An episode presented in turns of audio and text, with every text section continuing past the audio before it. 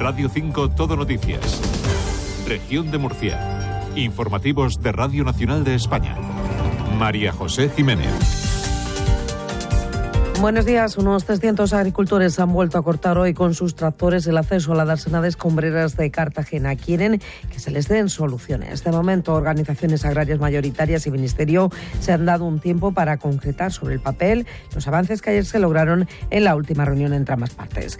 La Comisión Permanente de la Sequía, por su parte, ha decretado el nivel extraordinario para una parte de la cuenca, la Vega Alta, Baja y Media. Por otra parte, hoy finaliza el plazo para que los agricultores del campo de Cartagena acrediten que cumplen las cautelares de protección del acuífero cuaternario. Enseguida, todos los detalles. Antes, información de servicio público con la realización técnica de Javier Egea. Lo primero, el tráfico de GT. Jaime Orejo, buenos días. Muy buenos días a esta hora pendientes de complicaciones en la 7 en Espinardo y Lañora, ambos tramos en dirección a Almería. También complicaciones en los accesos a Murcia capital, la 30 su paso por Molina de Segura, la RM15 a la altura de Cañada Hermosa Alcantareña y también la Nacional 344 a su paso por media legua. Precaución en todos estos tramos y vías. Gracias. Vamos también cómo se circula por la capital un jueves día de mercado. Policía Local de Murcia, su inspector Alcaraz. Buenos días. Muy buenos días. Destacan en estos momentos que tenemos tráfico denso el eje Feria Blanca, Ciudad de Almería, sentido a 30. También 1 de mayo, sentido Rotunda Pablo VI, en la zona de entrada de los colegios, también tráfico denso. Y en Primo de Rivera, en sentido para circular también tenemos algo de tráfico intenso. Eh, informar también que, como digo, el mercado semanal, la Avenida de la Fama está cerrada al tráfico. Esto es todo el Policía Local de Murcia. Gracias. En cuanto al tiempo, Iván Álvarez, buenos días. Buenos días. Hoy en la región de Murcia el viento seguirá reciando con rachas que pueden llegar a ser fuertes, aunque con intensidad más moderada que la jornada de ayer. Por lo general tendremos estabilidad con los cielos prácticamente despejados y con temperaturas eh, que irán en ascenso. Tendremos de máxima 23 grados en Murcia y en Molina de Segura, 21 en Cartagena, en Lorca y en Cieza, 20 en Águilas y en Mazarrón, 18 en Caravaca de la Cruz y 17 de máxima en Yecla. Es una información de la Agencia Estatal de Meteorología. Los agricultores han vuelto a cortar carreteras en la región. Esta mañana han interrumpido la circulación en la CT34 en la rotonda que da acceso a la dársena de escombreras. La Guardia Civil ha habilitado desvíos por la Nacional 332. Según los participantes, son unos 300 y quieren que se les escuche. Ojalá hubiera otro sistema, otra forma de que nos escucharan y nos se pudieran sentar a negociar con nosotros. Pero por desgracia, si no hacemos ruido, si no hacemos daño, es imposible que se sienten a, ni siquiera que nos escuchen. Un corte que está afectando ya a camioneros. Estamos desde esta mañana, a partir de las 6 de la mañana comenzaron las manifestaciones y estamos aquí, no sabemos a qué hora se va a desliar esto. Pero bueno, eh, tenemos que tomárnoslos con, con paciencia. Esta protesta se produce apenas unas horas después de la última reunión entre el Ministerio de Luz Planas y las organizaciones agrarias mayoritarias. Un encuentro en el que ha habido avances para una simplificación de la política agraria común, la PAC, pero que todavía no se concretan. Ambas partes, de hecho, han decidido darse un margen temporal para poner sobre el papel las propuestas. Escuchamos al ministro Luis Planas y al murciano Miguel Padilla, presidente nacional de COAG. Nos hemos dado un compás de, de espera, una pausa, para reflexionar las organizaciones a nivel interno y también por parte del Gobierno para poder cerrar este paquete de, de negociación. Sin dar más rodeo, porque en definitiva no hay nada más, vamos a ver en qué terminan las reuniones de esta semana, vamos a ver en qué termina la reunión de la semana próxima y ver exactamente si esas concreciones son convincentes o no lo son. Pues entre los problemas a los que quieren poner solución los agricultores de la región es a la falta de agua. Falta de lluvias generalizadas ha llevado a la Comisión Permanente de la Sequía de Confederación Hidrográfica del Segura a declarar sequía extraordinaria para la Vega Alta, Media y Baja en Carni Sánchez. La orden entrará en vigor a principios de marzo cuando se publique en el Boletín Oficial de la región. Implica, además de las restricciones para el regadío, que se mantienen de momento en el 25%, la apertura de pozos de sequía. Serán solo los del Sinclinal de Calasparra, porque son los que cuentan con el visto bueno del Ministerio. Mario Urrea es el presidente del organismo de Cuenca. Es que es una declaración parcial.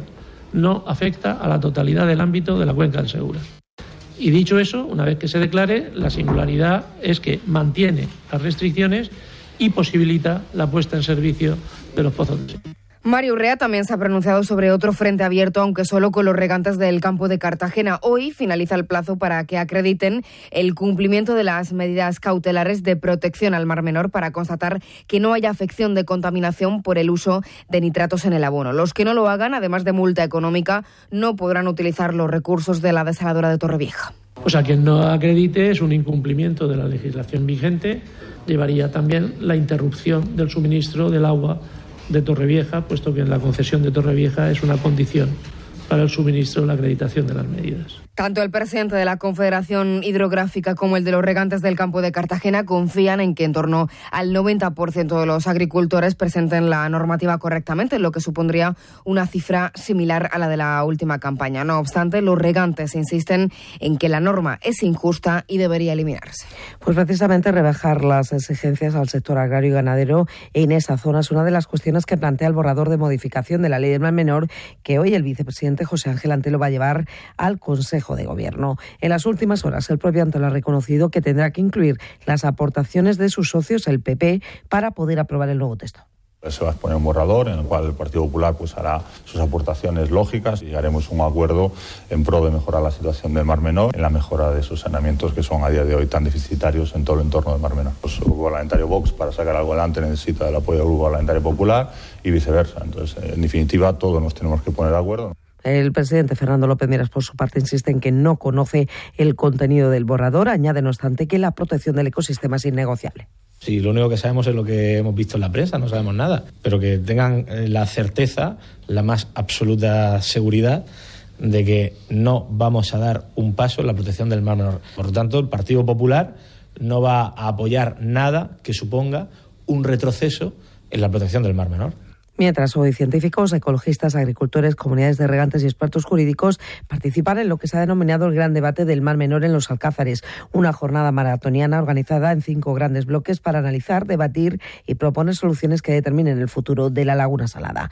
El objetivo, explica Carmen Puente, presidenta del Club de Debate de la UMU, es trasladar el debate social sobre la situación de la laguna a un entorno profesional y apartado de ideologías donde todos los ponentes aporten ideas y soluciones es interesante en la medida en la que socialmente existen diversas posturas y eso es algo que todos sabemos. Lo que no sucede con frecuencia es que estas posturas de forma ordenada y con un afán hacia el diálogo y hacia el entendimiento mutuo se expongan de manera clara y como con la intención de llegar a una escucha activa y de llevar, llegar a un consenso. Radio 5 Todo Noticias. Región de Murcia.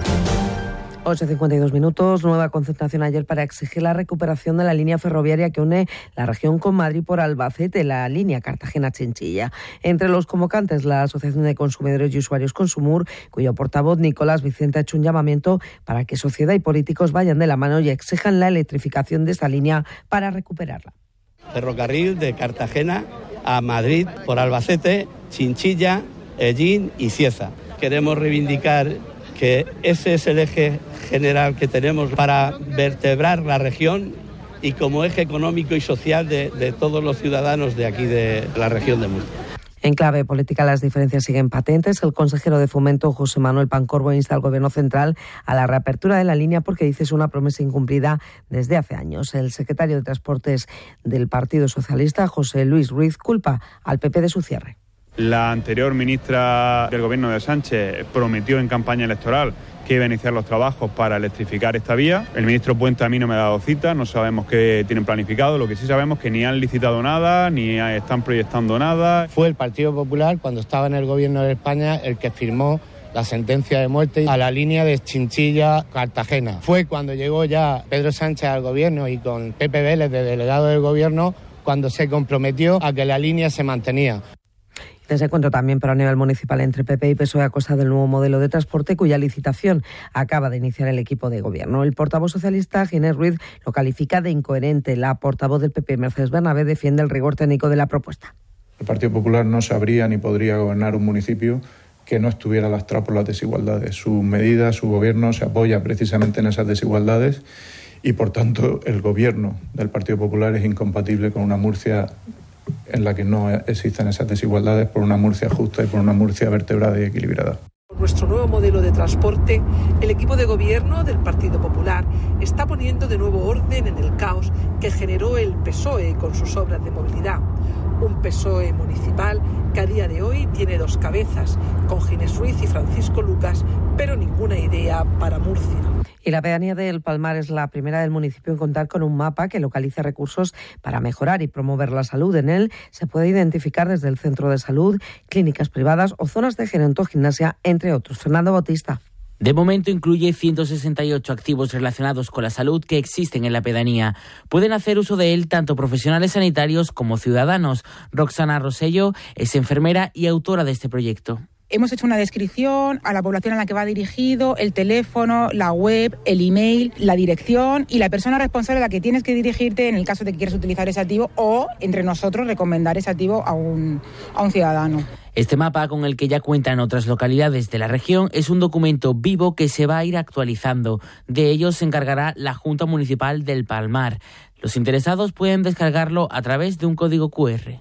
Y Molina de Segura se ha integrado en el sistema Biogen que asesora y protege a las víctimas de violencia de género. Se convierte así en el municipio número 24 que forma parte de esta red. Luis Ortín.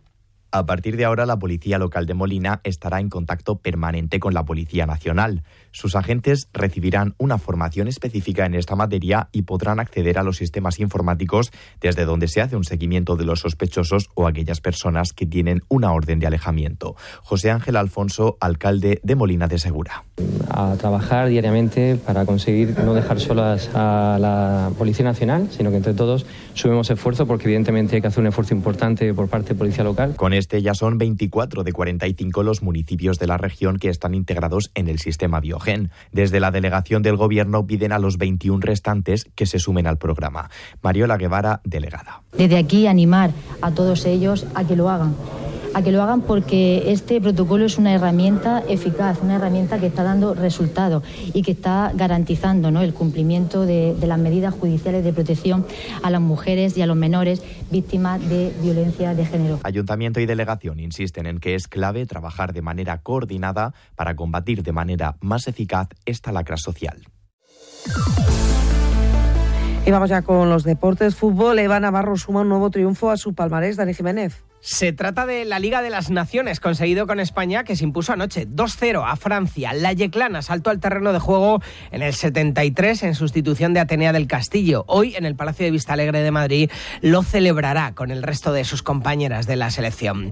En cuanto a los equipos de la región, el Cartagena prepara su partido del sábado contra el Burgos tras la derrota frente al Elche. Un equipo, el Burgos invicto en casa, al que quieren romper esa dinámica. Miquel Rico. A intentar ser nosotros los que rompan esa esa racha. Ya estuvimos eh, muy cerca en Ferrol, hemos ganado en campos complicados, eh, Zaragoza, Elche, Santander creo que podemos hacer las cosas bien allí, ponérselo complicado y, y tener los tres puntos. En baloncesto, el Príncipe de Asturias de Murcia acogerá los próximos 8 y 9 de marzo la Eurocopa en silla de ruedas. Entre los participantes, el UCAM, que compite por segundo año consecutivo con el aliciente de hacerlo en casa. El equipo se muestra muy confiado en sus posibilidades pese a la dura competencia. La capitana Sonia Ruiz. Panathinaikos siempre es un histórico del baloncesto convencional, baloncesto a pie para nosotros. Sí que es un equipo un poquito más fuerte. Los italianos también vienen muy fuertes, tienen varios fichajes, tienen dos australianos que juegan bastante bien. Bueno, nosotros estamos muy confiados. Al final nuestro juego no se basa en, en, absolutamente nada de lo que hace el rival.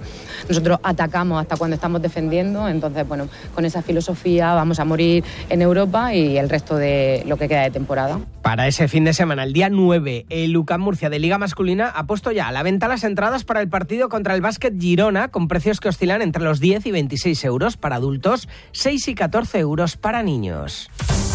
Y resumimos ya lo que llevan en su portada los periódicos. Patricia Hidalgo.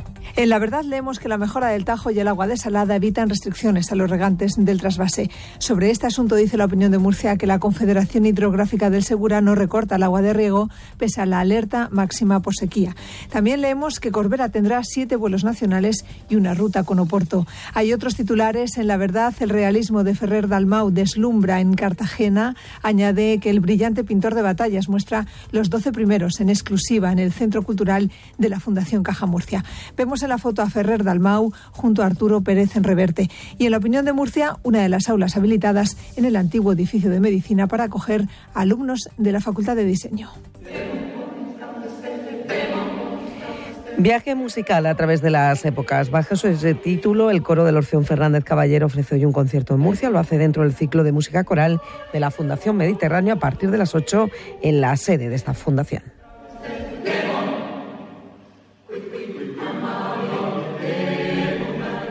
Pues hasta aquí la actualidad de la región regresa a las 10 y 4. Que pasen buen día.